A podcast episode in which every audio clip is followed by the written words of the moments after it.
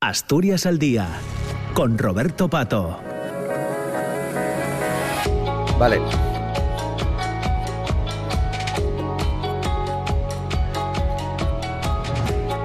Hola, ¿qué tal? ¿Cómo están? Muy buenos días. Son las 9 de la mañana y dos minutos. Comienza Asturias al día en esta jornada, en este miércoles 31 de marzo.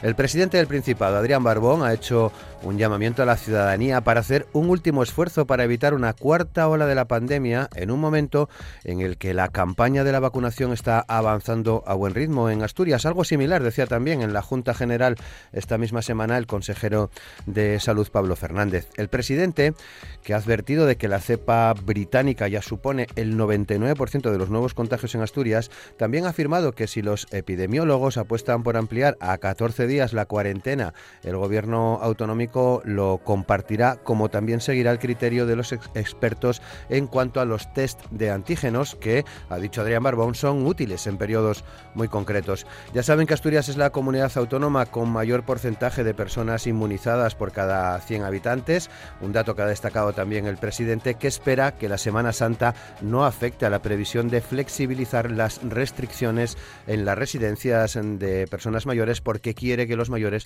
recuperen la vida que tenían antes de la pandemia. Sobre la llegada de personas a Asturias durante estos días festivos, el jefe del Ejecutivo Autonómico también ha destacado los controles que ha puesto en marcha la Delegación de Gobierno, así como el trabajo que está llevando a cabo las policías locales. Pero también apunta Adrián Barbón que es el decreto de estado de alarma el que permite que estudiantes empadronados en Asturias puedan volver al Principado. Según explica, a todo el mundo le gustaría que hubiese más controles y le consta que hay preocupación creciente en la delegación de gobierno en este sentido, por lo que ha pedido también que las eh, policías eh, municipales, que las policías eh, locales ejerzan esos controles. El presidente del Principado ha asegurado que las fuerzas y cuerpos de seguridad del Estado están actuando para evitar fiestas, pero ha pedido no generalizar y asegura también que la situación de Asturias no tiene nada que ver con lo que se ve en otros lugares que se han convertido en abrimos comillas, turismo de borrachera. La Semana Santa y la llegada de esta cuarta ola está dibujando además con cierta nitidez las incoherencias eh, de algunas de las medidas que adoptan las administraciones, eh, eh, políticas que están impulsando para frenar los contagios de la COVID-19, mientras se endurecen los cierres perimetrales en la mayoría de las comunidades autónomas. Ya saben que en Asturias, además del cierre perimetral de la comunidad, también hay cierre perimetral en Langreo y en en en el Concejo de Siero, se ven imágenes que siguen generando cierta contradicción en relación a la llegada de turistas, aunque por ejemplo las personas procedentes de zonas de riesgo de Francia que lleguen a España por carretera tienen que tener una PCR u otra prueba diagnóstica para coronavirus con resultado negativo y realizado en las 72 horas previas a la entrada, como ya se exige a los que llegan en barco o en avión.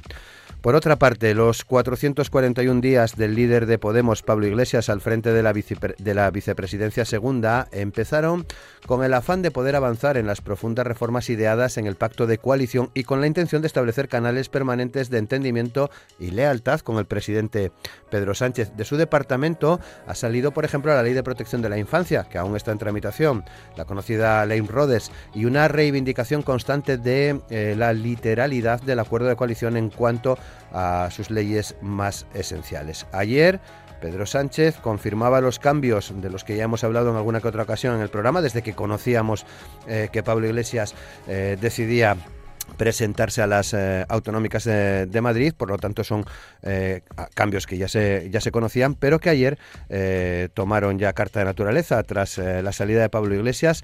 Ya saben, Yolanda Díaz es nueva vicepresidenta tercera, asciende a la vicepresidencia segunda Nadia Calviño y también se nombra ministra de Derechos Sociales a Ione Belarra. De esta forma, las cuatro vicepresidentas del gobierno de España son mujeres algo que Pedro Sánchez ha destacado, dejando claro que su Ejecutivo es el sexto que tiene mayor proporción de mujeres y el cuarto dentro de la Unión Europea. Somos un gobierno feminista, ha dicho Pedro Sánchez. Hoy también queremos abordar otro, otro asunto, es una de las realidades que también saca a la luz esta pandemia que vivimos desde hace más de un año, aunque en tiempos pre-COVID la situación no era mucho mejor de lo que les voy a contar ahora, y es que el 32,5% de las trabajadoras del hogar vive bajo el umbral de la pobreza en España, una situación que se agrava por una de cada seis mujeres que apenas ganan 16 euros al día atendiendo las labores de domicilios ajenos. Oxfam Intermón ha publicado un estudio que recoge esta situación que eh, sufren las trabajadoras del hogar y, que, y cómo se han visto afectadas por la pandemia de coronavirus. De esta forma, las personas que contratan a estas mujeres no están abonando sus cotizaciones a la seguridad social en el 36% de los casos. Estas mujeres están trabajando en una economía sumergida en la mayoría de los casos, según refleja este informe de Oxfam Esenciales y sin derechos. Esto supone que el Estado está perdiendo además más de 820 millones de euros en cotizaciones y 2.600 millones de euros en salarios si se regularizara esta situación. En España hay más de 550.000 mujeres que se dedican a las tareas de sus empleadores. El colectivo de las trabajadoras del hogar y los cuidados es uno además de los más golpeados por la precariedad y la pobreza en el mercado laboral de nuestro país, según recoge este informe, como decimos, de Oxfam Intermont. Son asuntos que traemos hoy a la portada de Asturias al Día, un programa en el que hoy van a estar con nosotros la periodista del diario El Comercio, Chelo Tuya, el profesor de secundaria y también articulista en la Nueva España, Eri Gutiérrez, y el periodista freelance, ya conocido por todos ustedes, Ramón Suárez. Con ellos en unos segundos. Asturias al Día, con Roberto Pato.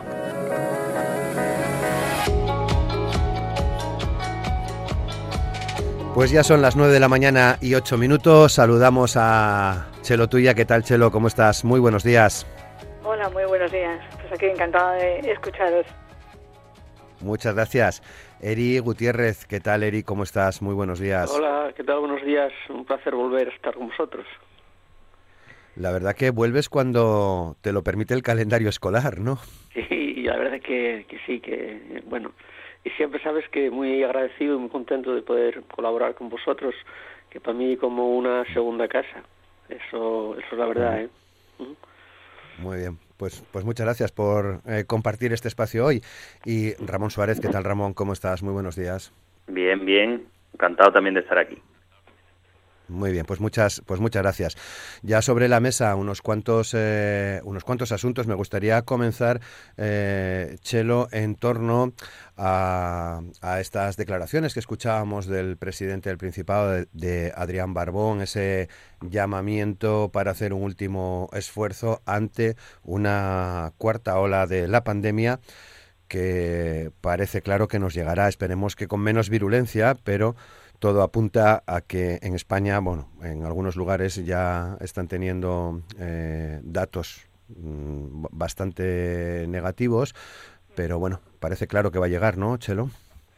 Bueno, parece claro, clarísimo. Eh, lo decía eh, en la Junta esta, esta misma semana el consejero de Salud, Pablo Fernández, que, que si algo hay que destacar del trabajo que ha realizado la Consejería de Salud eh, tanto por el consejero, sobre todo como por el director general de Salud Pública, Rafael Cofiño, que ha sido eh, una persona muy, muy didáctica eh, con todo lo relativo a la pandemia desde el primer momento.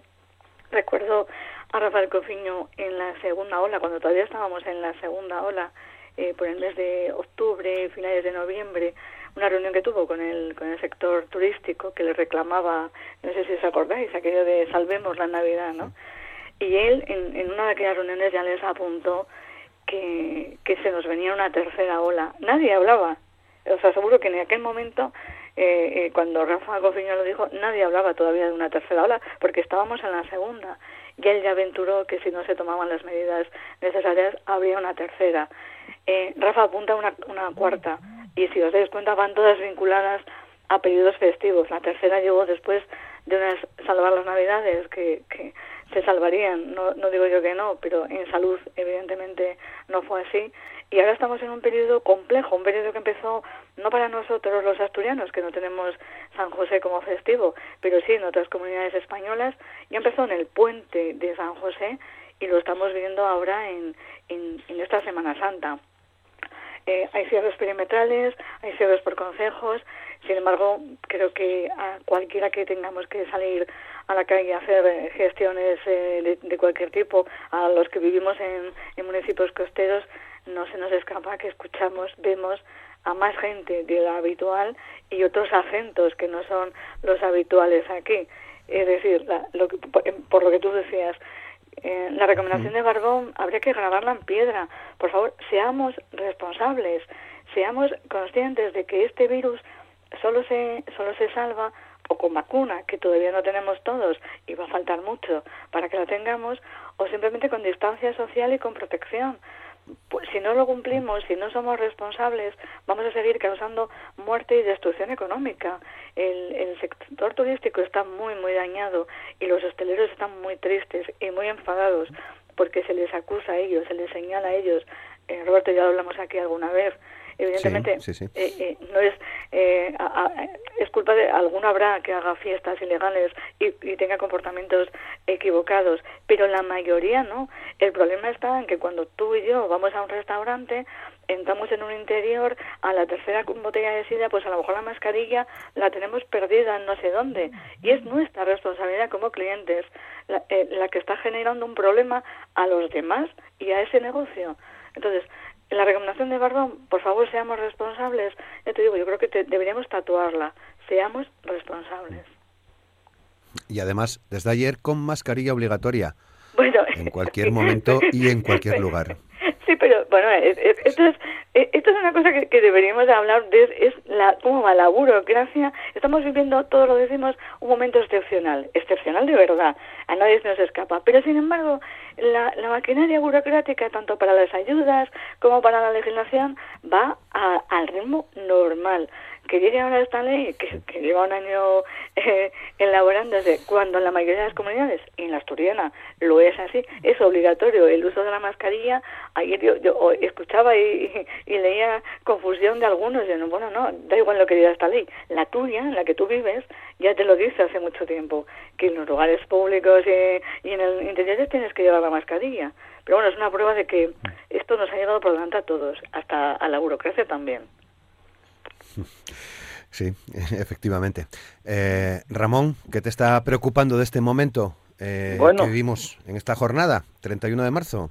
Con tanto caos, espero que no lleguemos a, la séptima ola, como dice la canción de Rocío Jurado. Y perdón por esta comparación frívola, ¿eh? porque, claro, eh, cada día se suman nuevas preocupaciones y informaciones que hay que tomar muy en cuenta. Pero bueno, yo aún así eh, opino bastante en la línea de Chelo. Yo juzgo además como muy atinada, sobre todo por precisa, previsora y contundente, la estrategia antiolas coronavirus, por llamarla de alguna manera, que se está estructurando ahora en Asturias. Yo creo que mejor que antes. Evidentemente miedo a la cuarta ola y a las posibles siguientes hay, pero reconozcamos, sí, exacto, que Asturias quiere velar por la prevención. El gobierno del Principado se suma a las pretensiones de Europa de vacunar al 70% de su población a finales de verano no le tiembla además el pulso en escuchar a los epidemiólogos y aplicar las restricciones eh, necesarias y en seguir concienciando y aportando, o sea, eh, alentando el civismo de la población. Yo creo que, que además me ha llamado mucho la atención porque, por bien, ¿no? Porque es claramente transversal, se apuesta además por actuaciones universales, solidarias, se va a atender a la población migrante irregular, es decir, que no se les va a abandonar en el cajón del olvido, y evidentemente la apuesta por robustecer o fortalecer el sistema sanitario público parece clara y contundente. Eh, eh, esperemos que a medio y largo plazo no queden agua de borrajas. Yo creo que desde el PSOE y también, bueno, alentados por Podemos, han rebatido las propuestas de ciudadanos de acudir a, a, lo privado para ayudar a paliar las secuelas, en, por ejemplo, en la rehabilitación de los pacientes post-coronavirus. ¿vale? Lo público puede y debe asumir ese compromiso al fin nos damos, como nos hemos dado cuenta de las deficiencias del sistema sanitario público y que solo con inteligencia, con esfuerzo común y con dinero, dinero, y lo repito mucho, se puede subsanar, investigar, invertir, pero con dinero, por favor, pues evidentemente, pues apostar por la vacunación estratégica, detección eficaz y precoz y, y rehabilitar a la gente aquejada de secuelas. Y yo, por último, ya, al igual que Chelo también incidió en ello, yo también quiero que no ignoremos, bueno, pues la, mermada actividad económica asturiana, porque hay mucho gasto y poca recaudación, la hacienda asturiana recauda mucho menos y, evidentemente prolifera la angustia, el agobio entre los trabajadores y los empresarios asturianos, hosteleros por supuesto incluidos. Entonces no olvidemos esto, no retrasemos las ayudas, no escatimemos y pongamos en prioridad la salud y la economía porque realmente están, están interconectadas. Eh, Eri, eh, creo que la última vez que estuviste con nosotros eh, compartiendo este espacio, compartiendo tertulia y conversación en, Asturias al Día, el COVID, mm, vamos, era algo desconocido para todos nosotros. Como dije en la introducción, tú eres profesor, trabajas en un instituto de, de secundaria y hoy vamos a contar, entre otras cosas, que los centros educativos asturianos adaptan sus protocolos de protección a esta variante británica del coronavirus. Se confirman 2.900 239 positivos entre el alumnado y 459 entre profesorado y personal de servicios en el segundo trimestre. ¿Cómo estás viendo en términos generales toda esta situación de la pandemia y en particular desde tu contacto con, con, la educación en, el Instituto de eh, David Vázquez de la Viana? Bueno, mira, eh, estoy en la línea de, de, Chelo y de Ramón, pero todavía soy mucho más mm, negativo, más pesimista. Eh, yo creo que sí que se están haciendo, intentando hacer las cosas muy bien desde la dirección del Principado de, Asturias, que están, bueno, pues intentando frenarles sucesivos soles, pero el problema es que la pandemia y el virus no tienen fronteras, ¿no? Entonces, eh, yo lo que me planteo y es porque, lo, lo, que pienso y es porque mientras que en Alemania y en Francia, en Italia, se está exigiendo pues, eh, pues medidas mucho más drásticas eh, para evitar el desplazamiento, o lo que se hizo, por ejemplo, en Nueva Zelanda, Australia, que, en el momento que hay un positivo, pues no ellos, mm, vamos, no ellos tiembla la mano en confinar a, la zona entera, ¿no? Aquí estamos jugando, eh, pues desde distintas eh, autonomías a, a, un juego que es como estar disparándose o intentando jugar a la ruleta rusa, pero no solo con una bala, sino con cinco bales y no decir seis y la de la recámara también, ¿no? porque, claro, lo que está pasando en Madrid, lo que está pasando en, Baleares, lo que está pasando en Canarias, eh, no, no, quedan, no, no quedan esas comunidades autónomas. Va a trascender al resto del país porque el virus, bueno, pues el virus no queda, no tiene fronteras, ¿no? Y, y, y, luego eh, hay que también apelar a la responsabilidad de, del ciudadano, ¿no? Eh, hay vídeos pululando por ahí de, de gente eh, de distintas edades, no solo jóvenes, sí que es verdad que los jóvenes eh, mucho porque, bueno, reúnense más en, parques, son socialmente más efusivos y tal, pero bueno, está viéndose que que siempre que se hacen redades, pues en Madrid hay 300 fiestas, en Cataluña hay no sé qué, en, Asturias aparecen también, porque todo el mundo sabe, eh, Vox Populi, que hay en todos los pueblos eh, pues eh, pisos en los que se reúne la gente a partir de cierta hora, que se hacen botellones.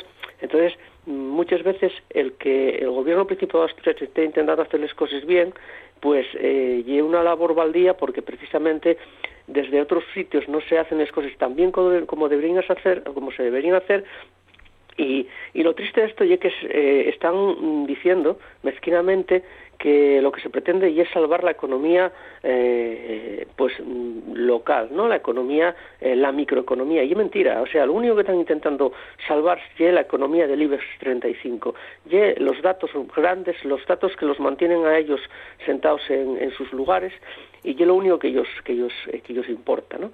Eh, el que se ellos pueda desaparecer un 20% del negocio pequeño, eh, un 30% de la hostelería, eh, pues un 40% del, de, del tiendas de barrio, a ellos ellos importa tres pepinos. Lo único que ellos importa es pues prevalecer y mantener los datos de, de la economía financiera de la economía eh, ficticia, que ya la que juegan el IBEX 35, que son las, grandes empresas que ya no solo viven los últimos 30 o 40 años, sino que lleven viviendo desde, desde el régimen anterior y utilizando pues eh, sus terfugios y manteniéndose siempre a flote. Y desgraciadamente, pues eh, los políticos actuales siguen jugando ellos y así bailándolos el agua de, de, esa manera, ¿no? Luego, cuando se dice que se está intentando salvar la economía, hay que ser eh, coherentes y que la gente se dé cuenta que no intenten salvar la economía a pequeña escala, porque como decía tanto Ramón como Chelo, ¿dónde están las ayudas? lo triste y paradójico y, terriblemente eh, pandémico, más terrible que la pandemia todavía, y que las personas que están en el ERTE o los que recibieron los fondos ICO, yo de verdad que hace casi un año que no que no coincidimos Robert pero en la Nueva España sí que lo eh, pues eh, justifiqué varias veces que, que iban a tener que poner el huevo en la declaración de Hacienda de este año o la declaración de, autónomos o, lo que sea. Y es lo que va a pasar, ¿no? Entonces, cuando se dice que se está intentando salvar la economía, que se sea serio y que se diga que no se quiere salvar la economía eh, de la pequeña escala, que se quiere salvar la economía de los grandes números. No importa el negocio de la esquina, el bar de la esquina, sino las grandes cadenas hoteleras, los grandes eh, holdings de, del turismo internacional y, evidentemente, los datos del IBEX 35. Lo demás no os importa nada. Y luego lo triste es que las personas los ciudadanos de la calle, no nos damos cuenta y, seguimos con la folicia y cada vez están apareciendo cepes eh, distintas que pueden hacer que las vacunas que son tan necesarias y tan deseables no, no valgan para nada. Siento ser tan, tan negativo y tan triste, pero oye la, la visión que, que tengo desde aquí, desde el entrego. Muy bien. Bueno, eh, no sé si a vosotros os han planteado eh, la incoherencia de algunas de las medidas, ¿no? Con esa frase tan eh, escuchada últimamente de eh, puede venir un francés y yo no puedo y, yo no puedo salir. Eh, Chelo, ¿te, ha ocurrido en estas últimas semanas? Ha, habido varias incoherencias. algunas reales y otras, bueno, que, que el, el, el hecho de que otros lo hagan mal no quiere decir que todos debamos hacerlo mal. Eh, está claro que, que, ha habido fallos en legislación, tanto nacional como internacional. No, no, no, no es comprensible que para viajar en avión te exijan una PCR negativa 72 horas antes, eh, perdón, eso sí es comprensible. Lo que digo que no es comprensible es que no te lo exijan para viajar en tren o en vehículo privado, para venir de otro país. Hay países que han cerrado fronteras y nosotros no lo hemos hecho. Mm, eh, ¿Cómo es posible, por ejemplo, pues esas imágenes que estamos viendo ¿no? en, Madrid, que ha habido, eh, ha habido un repunte eh, muy alto y al margen de sus elecciones, que parece que ahora cada vez que hablas de Madrid te, te metes en el fango electoral. No, no, señores hay unos datos que van por un lado, ustedes eh, discutan de sus elecciones lo que consideren, pero los datos puros y duros de la evolución epidemiológica en Madrid son malos, son negativos y han crecido mucho en las últimas semanas. Pues en ese Madrid, en el que el propio consejero, bueno, pues ha cerrado algunos, ellos no cierran municipios, van por áreas sanitarias, bueno, pues a lo mejor los vecinos de X área sanitaria tenían que estar encerrados cuando en el centro podían llegar todo tipo de turistas de otros países y viendo esas imágenes de lo que antes decía, de esa irresponsabilidad personal. E, efectivamente, si el, bar está abierto y la terraza está funcionando, ¿por qué no voy a consumir? ¿Por qué no voy a tomar algo? Pero luego yo como, como cliente irresponsable no puedo estar sin la mascarilla, em, entrando y saliendo, dando voces, eh, em, sin distancia social. Eso está pasando, pero hay, hay otras incongruencias también, ¿eh? no solo por los, los viajeros que puedan moverse unos y otros no. Creo que cuanto más se proteja, mejor que el que no proteja lo hace mal yo no quiero que me equiparen al que lo hace mal, prefiero equipararme al que lo está haciendo bien. Eh, aquí en Asturias hemos tenido también eh, nuestras propias peleas internas y algunas yo creo que, que, bastante justificadas y me refiero a los a los eh, residentes a los usuarios de, de, centros de mayores de residencias de geriátricos. Eh, sabéis que bueno que hubo una, una polémica bastante dura la semana pasada eh, todavía en la junta lo reconocía la consejera eh, estamos hablando de una población mayor, efectivamente, que ha sido el colectivo diana de este virus, por desgracia, efectivamente, que fue masacrada, ese es el verbo, masacrado, masacrar. En la primera ola fue terrible lo que pasó en residencias y en no residencias, entre la población mayor, pero desde luego en la segunda y en la tercera, ya la segunda con las medidas de seguridad y la tercera con la vacunación, eh, el, esa, esa situación ha cambiado por completo. Llevamos más de, hablaban de 40 días, ¿no? Ya llevamos más de 50 días sin brotes en residencias. Todas esas personas están vacunadas y todas esas personas siguen encerradas en esas residencias, lo cual no, no, no es que no es, no es justo eh, como un niño pequeño, esto es justo, no, no, es que vamos en contra de los derechos de esas personas. Eh, eh, son ciudadanos con toda la, con todos sus derechos válidos que están pagando en la medida de sus posibilidades, pero están pagando por el alquiler de una plaza es como si viven de alquiler en un edificio, pues ellos viven en esa, en una residencia. Y sin embargo se les está cercenando los derechos que a otros se nos están permitiendo. No pueden salir a la compra si les apetece, o no pueden salir a café si les apetece, pese a que ellos están vacunados por la situación epidemiológica de su consejo. Yo creo que eso también habría que analizarlo. Sé que ha habido un arduo debate en el seno del, del gobierno, del Ejecutivo Autonómico, y ya hablan del 9 de abril para empezar a flexibilizar pero yo creo que, es otra de las incongruencias que estamos viendo estos días. Eh, Ramón. Sí, sí, muy bien por reivindicar, Chelo, la dignidad y la, y la libertad de movimientos de los ancianos. Y como apostillaba Chelo, exacto, incongruencias y fallos en la legislación y yo añadiría y en la explicación política de las nuevas circunstancias. ¿Vale? Los políticos no han sabido comunicarlo bien para bueno, disipar las dudas de los ciudadanos o la indignación. Y con respecto a Europa, todo esto que hablamos de los franceses que vienen, los alemanes, mira, los españoles yo no sé por qué, pero habitualmente nos suele dar la impresión de que nos arrodillamos o nos humillamos ante Europa. Lo que hagan los alemanes o los franceses marca la pauta a seguir, sin más, sin rechistar. Si nos imponen el austericidio para salir de la crisis, decimos iguana. Y si los tenemos que soportar, ingleses incluidos, haciendo balconing y bebiendo como cosacos en Ibiza o en Mallorca, tenemos que aguantarlos porque, claro, luego el turismo extranjero figura, lógicamente, como un exponente de riqueza, un potencial, en fin. Yo creo que, insisto en que se ha explicado de todos modos muy mal a la ciudadanía española el hecho de que nos puedan visitar alegremente los europeos en pleno coronavirus y, en cambio, no se nos permita reunirnos a tomar un café con un amigo, un familiar en la terraza de un bar del municipio de al lado que sufre un cierre perimetral. Y ellos, sin embargo, luciéndose por nuestras ciudades, nosotros con cuarentenas estrictas, aislamientos preventivos, en fin.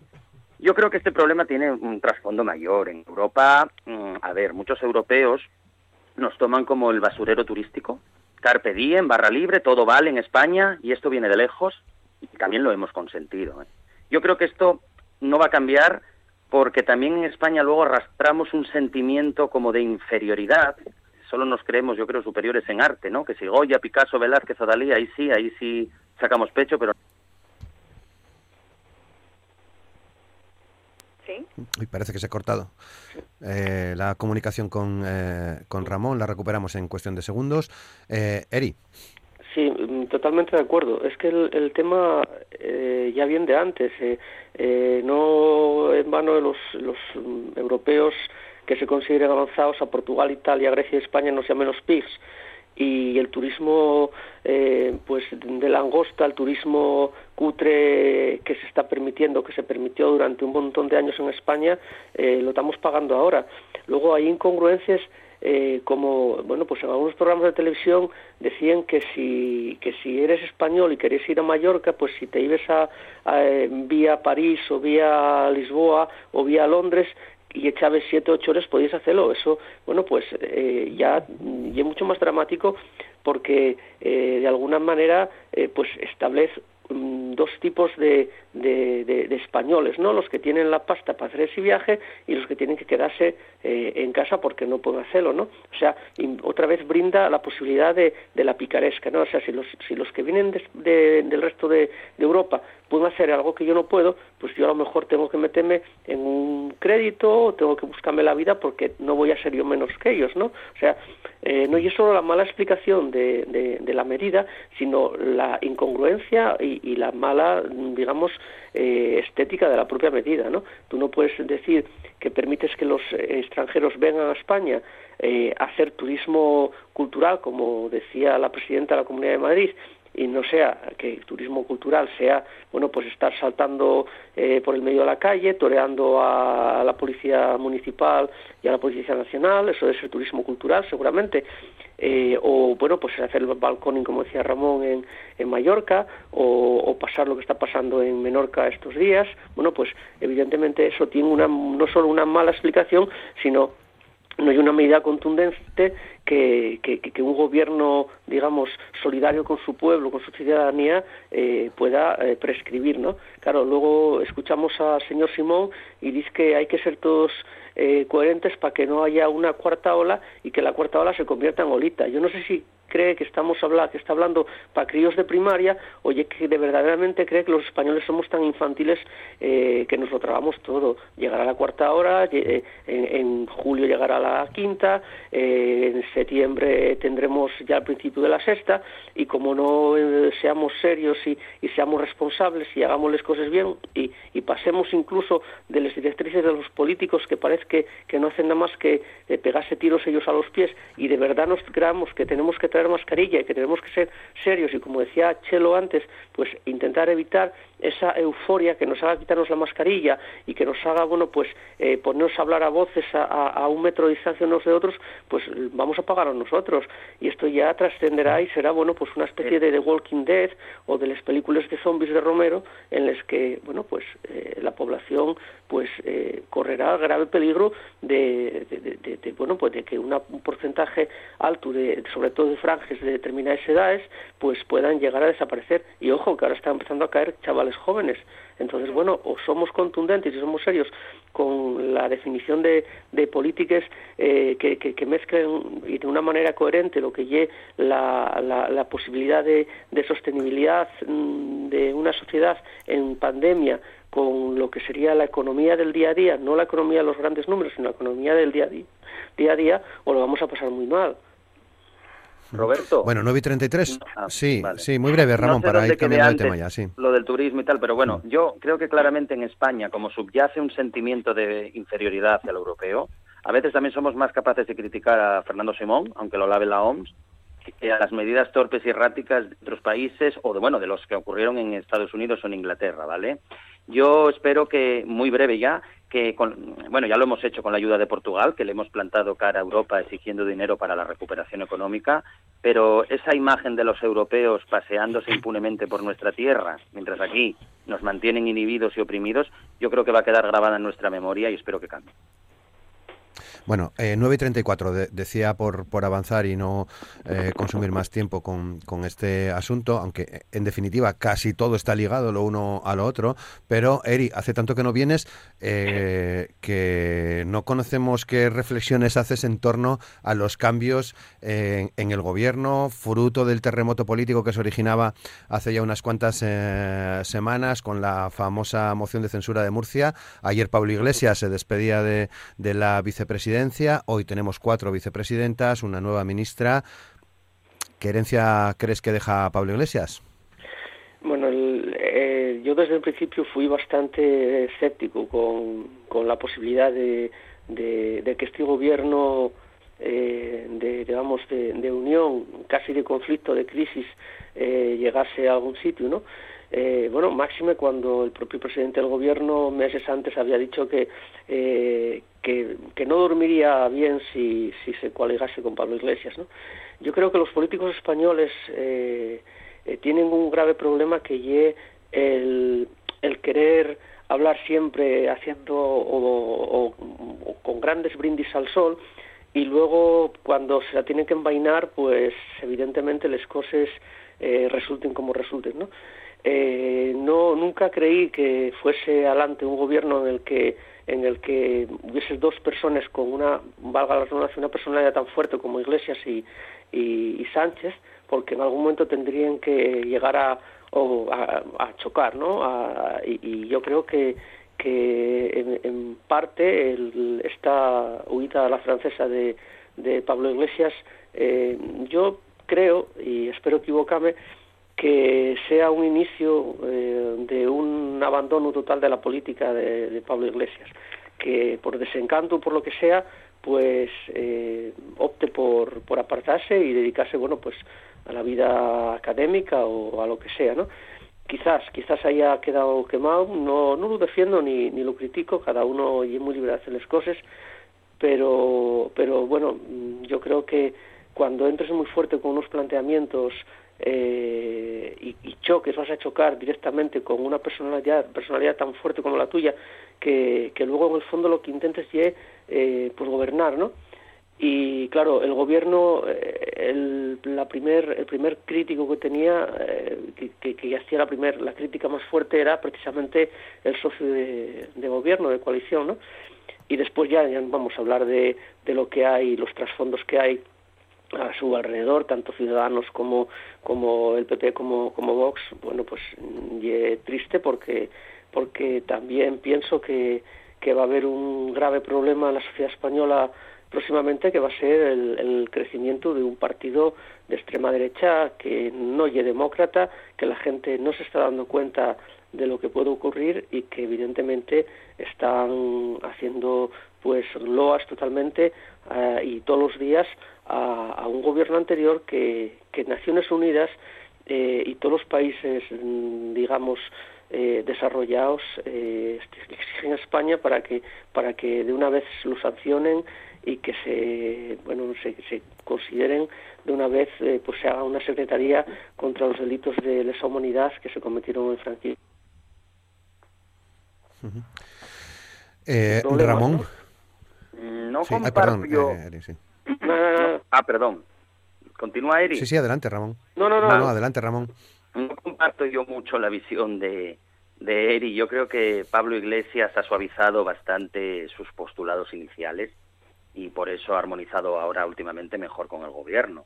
De hecho, al principio entre Pablo Iglesias y Pedro Sánchez no había feeling. La pandemia, en cambio, lentamente los fue uniendo y ahora que se va del gobierno se percibe sin ningún género, de duda que Pablo Iglesias sí ha logrado caer mejor a Pedro Sánchez que otros dinosaurios que aún pululan por el PSOE, porque en el PSOE sí que hay gente que desearía deshacerse de Pedro Sánchez y del sanchismo más que el propio eh, Pablo Iglesias. Pero bueno, volviendo a Pablo Iglesias, yo creo que se va un vicepresidente con bastante afán de protagonismo, bastante interesado también en revitalizar lo público, en aportar dinero a lo público. Eh, pues eh, antes de salir ya peleó por dotar de más dinero a los servicios sociales y meses atrás pues contribuyó pues incontestablemente a la subida del salario mínimo, eso hay que decirlo.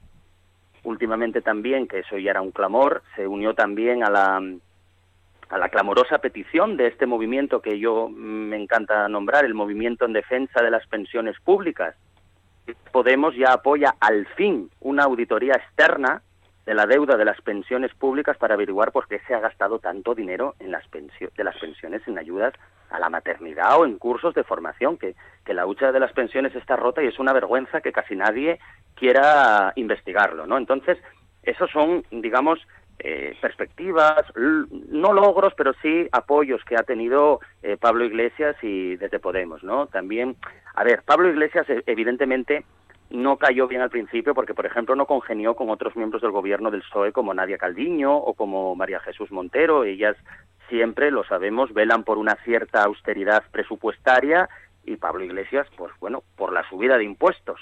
Entonces ahí compiten y no cooperan tampoco ha simpatizado con ese PSOE monárquico que vio improcedentes los ataques de Pablo Iglesias a la monarquía.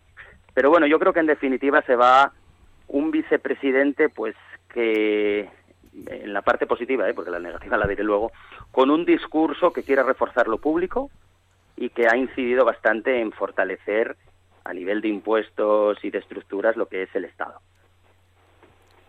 Muy bien. Chelo. Bueno, yo es que no acabo de, entender mm, que la nueva política sea exactamente igual que la vieja. A ver si me explico bien, porque además eh, ningún temor tengo, pero aquí, según hablas de algunas personas, es como si te convirtieras en el lobo feroz. Vamos a ver.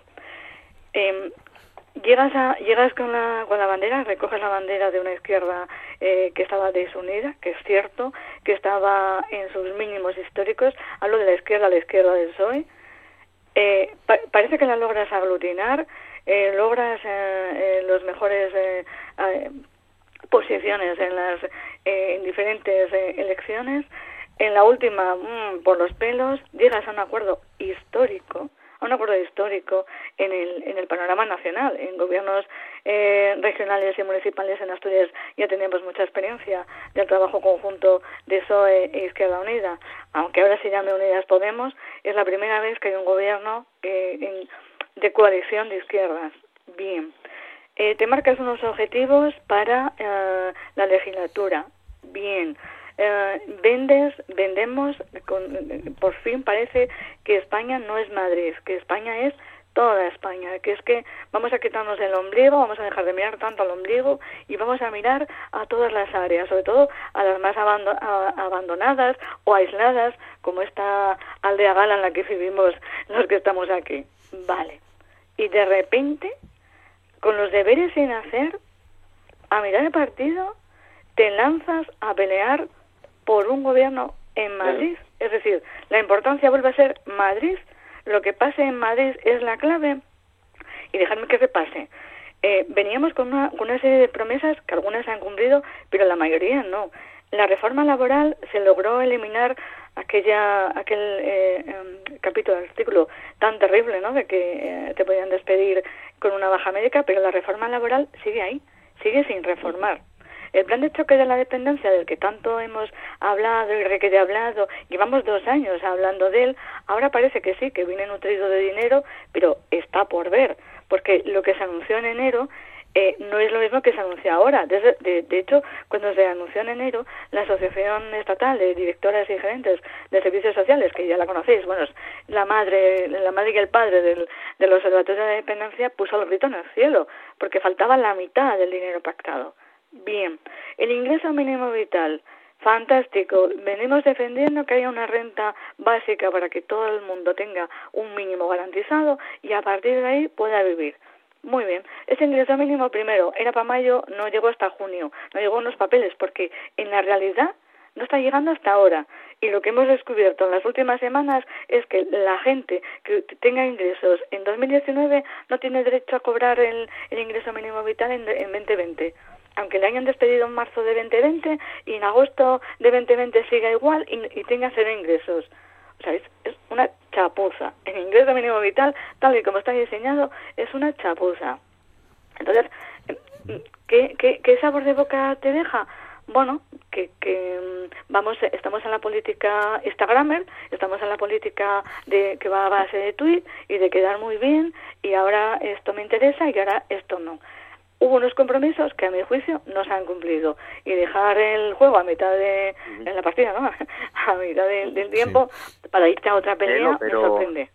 pero las divergencias mm. las divergencias entre Nadia Calviño y Montero con Unidas Podemos han torpedeado muchas medidas. Es que pero sigue peleando pero, pero Ramón pero sigue peleando sí, sí pero espera espera atribuir eh, ese fracaso que no niego que ha sido medio fracaso, ¿eh? y, además tampoco todas las medidas de Podemos han sido adecuadas, que, tampoco es que, que, hayan tenido que ser aquí los que han no, Yo hablaba de los compromisos que, Pero que cuando te dan carteras que no tienen capacidad de decisión y que, eh, por ejemplo, a Unidas Podemos, eh, por ejemplo, al inicio de la crisis de la pandemia, no se incluyó al principio a nadie de Unidas Podemos en el grupo de ministros encargados de gestionar la crisis y cuando eh, Podemos eh, propuso que la sanidad privada pudiera quedar a la disposición del Estado, eh, cierta gente del PSOE puso el grito en el cielo. Entonces también hay que mirar qué puntos han sido también torpedeados por cierta ala socialista, no todas,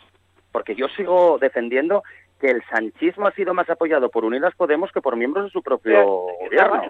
pero por, eso mismo, por eso que tú estás diciendo, no puedes dejar el, partido cuando aún queda media... media bueno, eh, yo sinceramente me más. Yo te digo una cosa, es que Unidas Podemos no es Pablo Iglesias. A mí me gusta más a quien ha dejado que el propio Pablo Iglesias. ¿Qué quieres que te diga? Porque Yolanda Díaz sabe hablar con empresarios, con trabajadores, con los de arriba, con los de abajo y con los del medio. Quizás tiene un talante mucho más adecuado que Pablo Iglesias, también te lo digo, ¿eh? Pero yo volviendo a lo otro, a ver, ya comenté lo del salario mínimo, comenté la importancia de que al fin Unidas Podemos haga caso al tema de las pensiones, que, que, es clamoroso, pero pues mira, por ejemplo, yo donde sí que vi muy tímido a Unidas Podemos es, por ejemplo, que no ha metido caña con el tema de la venta de armas a Arabia Saudí como prometía, o que no no se ha desgañitado, no se ha desgañitado pues por ejemplo, eh, denunciando las devoluciones en calientes de los migrantes. Entonces, claro Pero no estoy evaluando la política de Unidas Podemos. Yo estoy estoy diciendo que estoy evaluando la decisión del ex vicepresidente ya desde hoy del gobierno que hace eh, dos años se presentó con un compromiso que no, a mi juicio, no ha cumplido y que de repente lo dejas para ir a, a jugar a otra cosa. Pero yo tengo jugar. entendido que la pregunta era también que valoremos los 14 meses. Entonces yo entiendo que habrá que valorar lo que tú dices, pero también un poco hacer una retrospectiva. Entonces yo por eso he enumerado ciertas medidas que ha impulsado Podemos. He dicho también las que han quedado en agua de borrajas y bueno, el análisis yo creo que lo hacemos así más completo. Bueno, ¿o no? pero eh, Sí, sí, sí.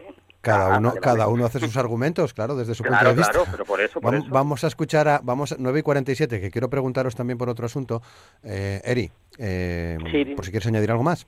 Sí, sí, a ver, No, sobre es lo que que estamos hablando, claro. más en la línea de, de acuerdo con, con Chelo. Eh, Yo creo que que cuando entres con la fuerza y la contundencia que pretendes, eh, e intentando bueno pues vigilar a, a, a un gobierno para que no se derechice y que además ni se eliminó totalmente la ley de reforma del mercado de trabajo, la, ley Mordaza tampoco se eliminó, no se hicieron muchísimas cosas que se deberían haber hecho para la mejora social del pueblo español, no pues mm, pues eh, marchar y dejar el balón en el alero, ¿no? Yo creo que que por eso te decía al principio, eh, aunque resulte muy fuerte, que yo creo que lo que está intentando es recoger veles y apartarse de la política de forma, bueno, pues radical, ¿no? Quizás haya quedado, pues como, no como el crío que se cansa de un juguete, sino que verdaderamente puede que haya quedado quemado porque tenga unos, unas formas de, de ver la política que, que, que no oye la que se estila, ¿no? Puede ser eso o puede ser que se haya cansado. Yo por eso no me gusta la política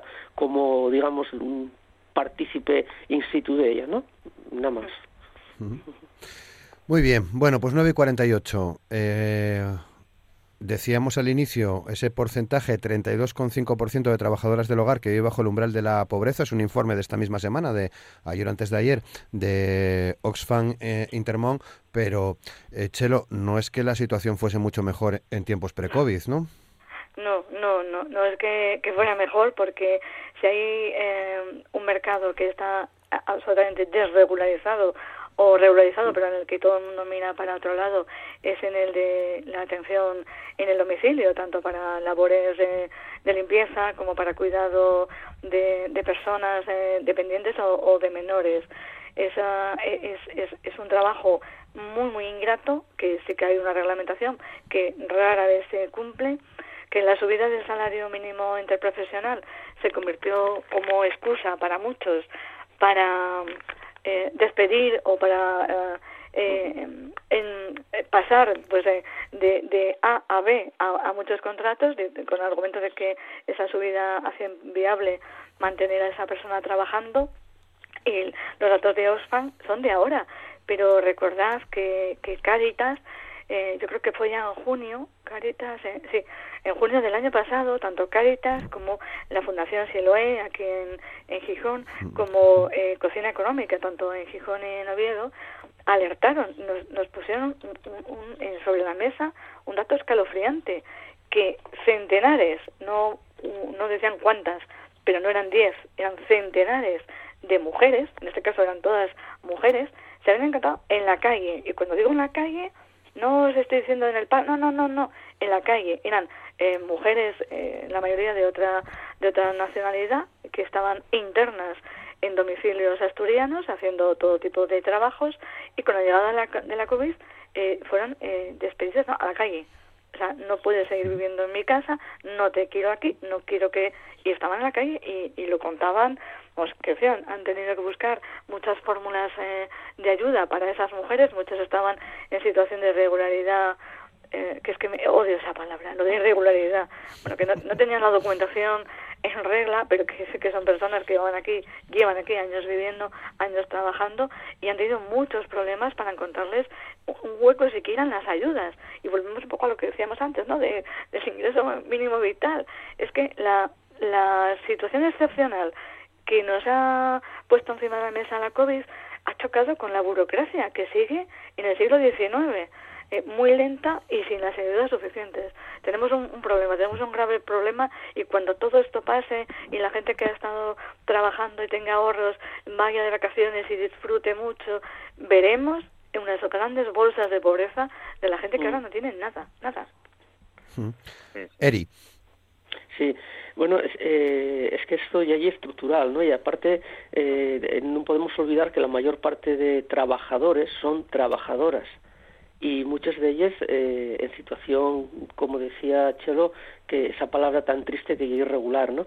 Eh, bueno, hay que darse cuenta que el, casi el 13% de los trabajadores españoles están en riesgo de pobreza, o sea, trabajadores, ya no hablamos de la gente que está desempleada, ¿no?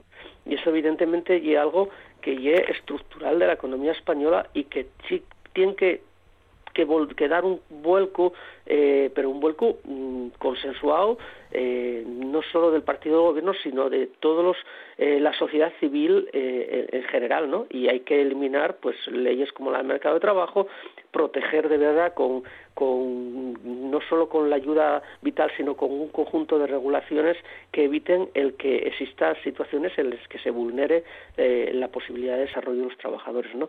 Y, básicamente, eh, para no perder más tiempo, considerar que eh, la mayor parte son trabajadoras, ¿no? Que cuando se habla de que en España las mujeres tienen una brecha salarial del 23%, pues hay mucha gente que es mentira porque siempre piensas en, en gente que trabaja en grandes empresas, en profesores o en gente que tienen, bueno, pues un trabajo público, pero para si esa gente gana lo mismo que, que, que nosotros, los varones, pues imagínense ustedes la diferencia salarial que tiene que haber en un montón de, empleos pues de este tipo que están totalmente desprotegidos y muchas veces pues eh, casi trabajo esclavo ¿no? Ramón pues desgraciadamente que sí, que las trabajadoras del hogar se erigen como las grandes olvidadas del mercado laboral. Muchas veces me formulo la siguiente pregunta. ¿Cómo se desenvolvería, cómo se les apañaría un abogado abogada, arquitecto arquitecta, ejecutivo ejecutiva, que no saben freír un huevo, limpiar un bate, y perdón por la expresión, sin sus trabajadores del hogar? Pues vivirían miserablemente. Es que pasa eso, que muchas veces el trabajo intelectual suele subestimar al doméstico pero esto ha pasado eh, siempre sociológicamente. Lo doméstico sufre discriminación ancestral, estructural y, de género. El colectivo, además de las trabajadoras del hogar, pues yo creo que ha soportado, pero en general, ¿eh? las mayores dosis de insensibilidad, de incomprensión, de maltrato económico y psicológico, de falta de leyes justas que las protejan. Yo creo que este desdén social eh, hay que cambiarlo porque no se ha reconocido esa contribución fundamental que tienen en la economía, porque sufren un régimen de casi de, me atrevo a decirlo, de semiesclavitud. Sus enfermedades casi ni se reconocen, su trabajo roza la semiexplotación, economía sumergida sumamente injusta. Yo creo que hay que abordar este asunto de una manera más rigurosa. El trabajo doméstico se rige pues por unos parámetros diferentes de, de gran parte de la economía productiva que cuenta en el PIB y, yo creo que como que hasta que no reformulemos este sistema de valores poco vamos a avanzar en este sentido. Bueno, pues veremos a ver, veremos a ver cómo, cómo van evolucionando las cosas. Eh, ¿Acabamos con un comentario positivo, Chelo? Si lo encontramos, claro. Bueno, pues que parece que va a ser solo. No sé, estoy mirando. no, hombre, que, pues yo, aparte que puede que haga sol y que tenga... Que yo soy muy optimista. Yo, yo digo que, que saldremos, pero que por favor, por favor, por favor, que seamos responsables. Un poquitín nada más. Solo responsables un poquitín.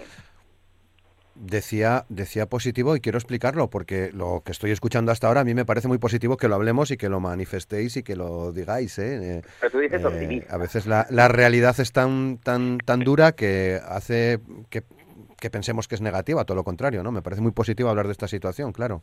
Decías, Ramón. No, no, que eso, que tú lo que nos pides, nos pedías un poco más optimista. Yo puedo recomendaros si hacemos algún viajecillo por Asturias, dos sitios. Eh... el banco, que dicen que es de los más bonitos del, mundo que hay en el Cabo Vídeo.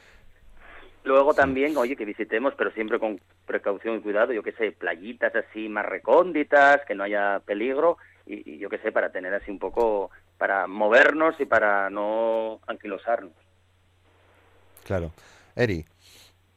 Eh, pues mira, que la vida que nos quede por delante, poder disfrutarla, como por ejemplo eh, yo a esta hora que tuve con vosotros, que hacía muchísimo tiempo que no compartía y que me prestó muchísimo, ¿no? Y que, bueno, dentro de cabe, pues que yo creo que los cuatro que estamos aquí ahora en la, en la onda creemos en, el poder de superación de, de las personas y que, y que tenemos eso, los arrestos para intentar poner de nuestra parte y desinteresadamente, que es algo que desgraciadamente en esta sociedad que tenemos a doler mucho. Eh, nada, mm. eso, que hay que tirar para adelante y que hay que sacar la cabeza y hay que, hay que salir de esta como, como se sale de otras circunstancias de la vida y es la única que nos queda.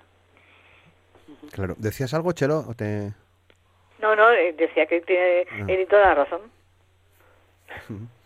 Sí, sí, está claro. Pues está claro. Bueno, pues nada. Llegamos a, al final, estamos a unos tres minutos de, de las diez. Eri, un placer eh, recuperarte. Ya sé que solo podemos hacer en función del calendario escolar, porque los días, eh, bueno, cuando no hay vacaciones, lógicamente estás a lo tuyo, que son las que son las clases. Así que un placer eh, compartir, escucharte también esta mañana. Muchas gracias, Eri. Sabes que igualmente y un placer y un abrazo para todos los que estáis ahí y, para los compañeros también de, esta ocasión. Un abrazo. Gracias. Muy bien. Gracias, Eri.